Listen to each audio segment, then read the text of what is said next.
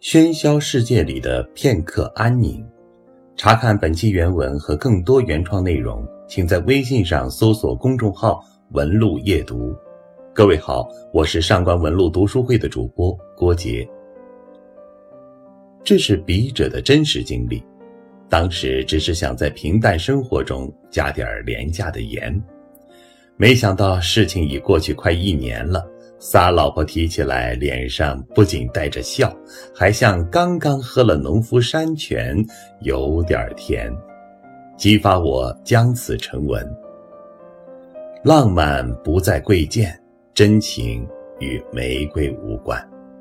如果玫瑰真的是二十元一支，即每个花瓣就是一颗大白菜时，恐怕浪漫就要打折了。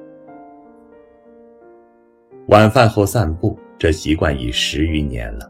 常常结伴一起的发军、世昌两人，不仅是部友，而且也是一同进厂、相继结婚、差不多时间生子的好同事、好朋友。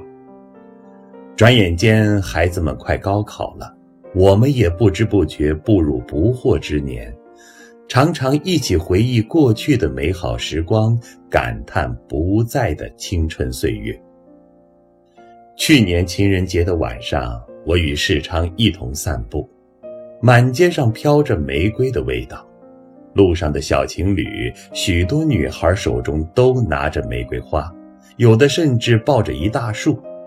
青春的脸上绽放着玫瑰一样的笑容，让人好生羡慕。没多久，我们就到了卖玫瑰的街道上。一问得知，上午二十元每支的玫瑰已降为四元每支。我问卖花的小姑娘：“还能便宜吗？”她说：“你要多少？”我说：“要三支。”这时世昌拉了我一把，说：“你呼啦什么？”此时，一对小恋人也来到这里。男孩问：“怎么卖？”一支五元，卖花姑娘很干脆地说。小男孩正犹豫，我看了他一眼，见小女孩抱着男孩的胳膊，好一副小鸟依人，说：“小伙子，这么漂亮的女朋友还没到手，买枝花怎么还这么麻烦？你看我们，老婆早到手了，还想送呢。”也许是受了鼓舞。男孩爽快地买了一只，就离开了。卖花姑娘看我帮她说话，赶忙低声说：“大哥，你要是真想要，十元给你三只。”我毫不犹豫地付了款，快速地挑了三只成色差不多的玫瑰。怎么带回家呢？成了难题。如果也像女孩子那样炫耀着，显然不合适。卖花的那里也没有报纸什么的可以裹起来的东西。最后，我请求世昌揣在怀里，因为他比我瘦多了，不像我肚子大的像怀孕一样。世昌小心翼翼地揣起玫瑰，我忙环顾了四周，感觉像做贼一样。路上，我对世昌说。反正很便宜，我们做个试验，发军咱俩每人一只，偷偷带回家，让他们猜，看看谁能猜到。刚进大院就给发军打手机，让他出来分他一只，并交代好要求。随后我俩也各自回朝。猜猜给你带什么来了？老婆见我一只手揣在怀里，赶忙开动了 CPU。想了想，激动地说：“糖葫芦，因为他很喜欢吃那东西。”见我摇头，他很失望，也失去了再猜下去的热情。我只好从怀里拿出来。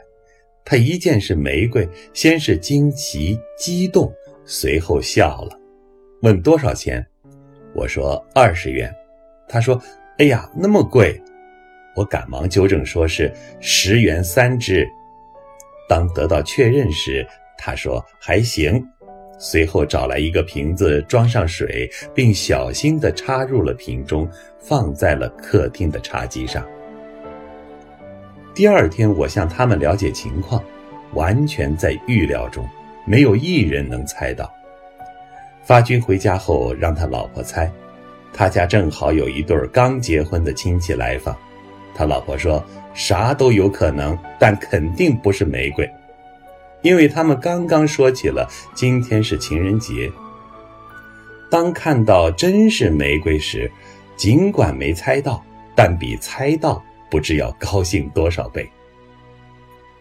世昌回家后，他老婆竟猜是盐，因为前天他老婆让他烧回盐，准备腌制点鸡蛋，世昌给忘了，为此还挨了顿责备。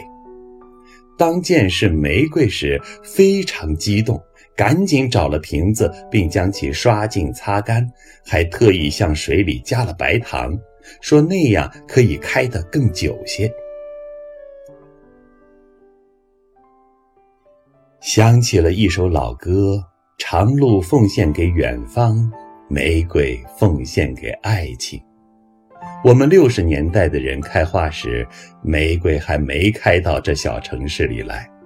只记得电影《泪痕》里有一插曲，唱道：“在我心灵的深处开着一朵玫瑰，我用生命的泉水把它灌溉栽培。”这也是我最初对玫瑰的记忆。没有玫瑰的爱情，我不知道能得多少分。近二十年的围城生活，七千多个日日夜夜。油盐酱醋的浸泡，锅碗瓢勺的磕碰，再激情的爱情，恐怕也早早化作平淡如水的亲情。心灵深处的玫瑰，要用生命的泉水灌溉栽培。情人节的玫瑰，每年只能向爱人送一次，但心中的玫瑰却可以时时奉献。比如一个温暖的拥抱。一个关切的眼神，一杯递来的热水，甚至是一次替爱人买盐呢。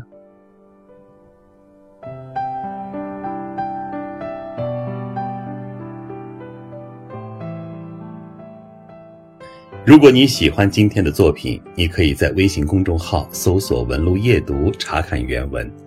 让我们给你喧嚣世界里的。片刻安宁。我是上官文路读书会的主播郭杰，祝你晚安。